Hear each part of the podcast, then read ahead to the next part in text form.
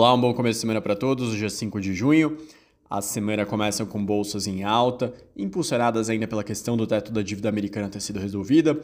O dólar se fortalece contra as principais moedas. De destaque nas bolsas, índice japonês Nikkei saltou 2,20% em Tóquio, acima de 32 mil pontos, algo que não acontecia desde julho de 1990. Então, grande história desse início de semana ainda é o índice Nikkei nas bolsas. De final de semana, a Arábia Saudita surpreendeu e cortou unilateralmente a produção de petróleo, um milhão de barris por dia a menos na sua produção. A decisão vai, claro, para tentar segurar os preços do barril de petróleo, que estão em uma queda importante né, nesse começo de ano. Os preços de petróleo reagem a isso e sobem 2% nesse início de semana. O minério de ferro sobe 1%.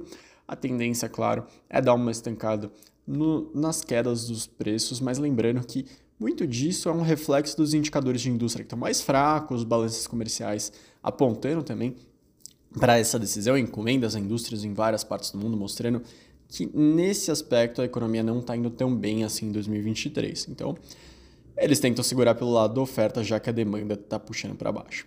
Falando em PPI, a Eurostat trouxe que os preços aos produtores da zona do euro, depois de terem tido um ganho anual de 5,5% em março, tiveram uma queda para uma desaceleração para 1% no mês de abril.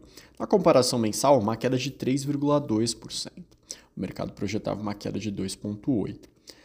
Outros destaques foram confirmados os PMIs de serviços e o PMI agora sim composto, que junta serviço industrial, em várias regiões do mundo. No Reino Unido, o de serviços foi de 55,9 para 55,2, com isso o composto foi de 54,9 para 54. Na zona do euro também uma piora, caiu de 54,1 para 52,8 o composto. O de serviços foi de 56,2 para 55,1. Embora tenham piorado, são patamares ainda muito fortes, ainda indicam expansões bem consideráveis adiante na atividade, por estarem bem acima de 50. A China e o Japão registraram melhora nos seus PMIs. O de serviços da China foi de 56,4 para 57,1 e o composto de 53,6 para 55,6. Do Japão bateu recorde, indo de, o de serviços de 55,4 para 55,9. O mercado projetava até queda. E o composto foi de 52,9 para 54,3. Olha, sobre o aspecto de serviços, a atividade no mundo em 2023 continua dando sinais claros de aceleração de ritmo forte para 2023. Vindo para o Brasil, o IBRE e a GV fizeram um estudo mostrando que a produtividade na indústria está caindo há décadas. Então, nos últimos 27 anos, a produtividade da indústria caiu em média quase 1% ao ano. Em 95, cada hora trabalhada no Brasil na indústria gerava 45,50 centavos em produtos. No final do ano passado, eram 36,50 por hora trabalhada. E não tem uma perspectiva de mudança no quadro. É claro que tiveram anos positivos, mas em média caiu esse 1%. No agronegócio, por outro lado, em 1995, a produtividade por hora trabalhada na agropecuária era de R$ 5,90, valor que foi para R$ 25,50 no encerramento do ano passado. Então você tem, ao mesmo tempo, uma inovação constante na agropecuária fazendo a produtividade aumentar e a indústria indo na direção contrária. Falando em união, falando em governo, a gente tem o governo federal pretendendo realizar quatro leilões rodoviários esse ano, além de lançar mais um edital do setor. A expectativa é que esses projetos, aí os quatro desse ano e o outro, o edital, atinjam 66 bilhões de reais em novos investimentos nos próximos anos.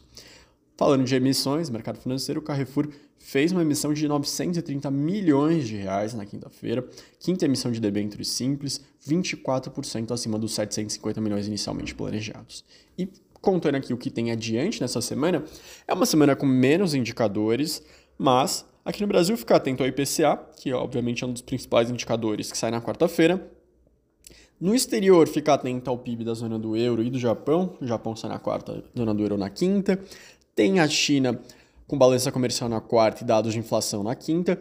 E tem decisões de juros na Austrália, Canadá, Índia, Peru, Rússia e, claro, muitos dirigentes aqui no Brasil e no exterior de bancos centrais falando.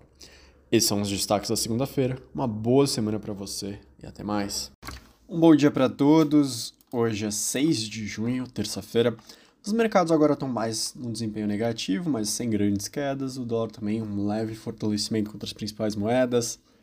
Por trás disso, uma sensação de fraqueza na economia americana.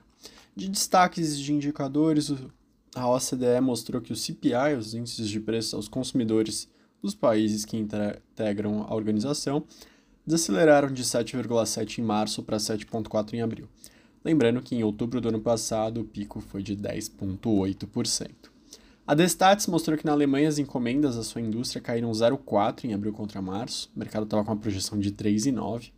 O resultado foi bem puxado negativamente pelas encomendas externas, que caíram 1,8%. As domésticas até subiram 1,6%. Outro indicador vem as vendas do varejo da zona do euro. Segundo a Eurostat, estabilidade no resultado de abril contra março, o mercado previu uma leve alta de 0,1%. E por fim, na parte internacional, o Banco Central da Austrália subiu em 0,25 a taxa de juros para 4,10 ao ano, tentando ainda combater a inflação que eles consideram muito alta, está em 7% ao ano. Aqui no Brasil, ontem foi dia de lançar programas de governo. O presidente Lula assinou a medida provisória que cria o Desenrola, vai atender inadimplentes que recebem até dois salários mínimos e que têm dívidas de até 5 mil reais. O Desenrola será avalizado pelo Fundo de Garantia de Operações, instrumento que foi criado na pandemia, na pandemia que conta com 10 bilhões de reais em recursos. O outro programa foi aquele de incluir, de estimular a compra de carros popular, carros mais baratos, né?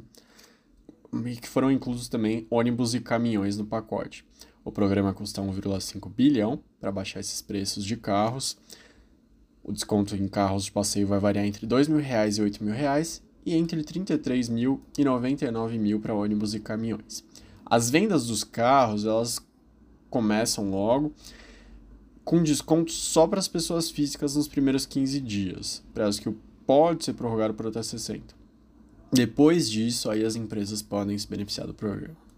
Um último destaque: a Caixa Econômica Federal apresentou ao Ministério da Fazenda algumas propostas para melhorar o ambiente de crédito no país, que está no momento de escassez no mercado financeiro. Os temas foram levados com iniciativa que envolvem mudanças no uso do FGTS para investimentos, aumento nos limites de financiamento para estados e municípios, ampliação de modalidade do consignado, principalmente no setor privado, e o último destaque é para diminuição do compulsório. Isso a gente acaba falando bastante quando a gente toca em China. China usa bastante a diminuição do compulsório para estimular crédito local e menos taxas de juros. Então, uma ideia da Caixa é que vá por essa direção. Esses são os grandes destaques da terça-feira. Bom dia para todos e até mais.